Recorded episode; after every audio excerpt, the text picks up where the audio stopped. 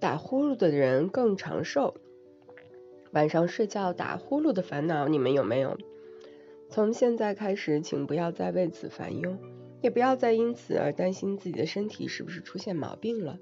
因为我告诉你，打呼噜的人会更长寿。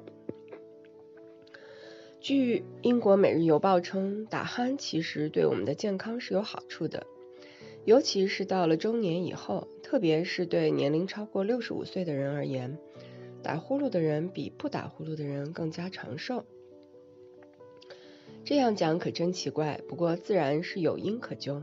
当我们刚入睡的时候，由于呼吸道内的肌肉很放松，造成我们在至少十秒钟之内呼吸出现暂停现象。一旦大脑意识到我们的呼吸已经停止了，它就会给呼吸道的肌肉发出信号，命令他们重新工作。而这种呼吸暂停会导致体内组织在短时间内缺氧，从而可以调节心血管系统，让人的身体更加适应这种缺氧的环境，从而对中老年人起到保护作用。所以，打呼噜的人，请不要再为自己打呼噜而烦恼了。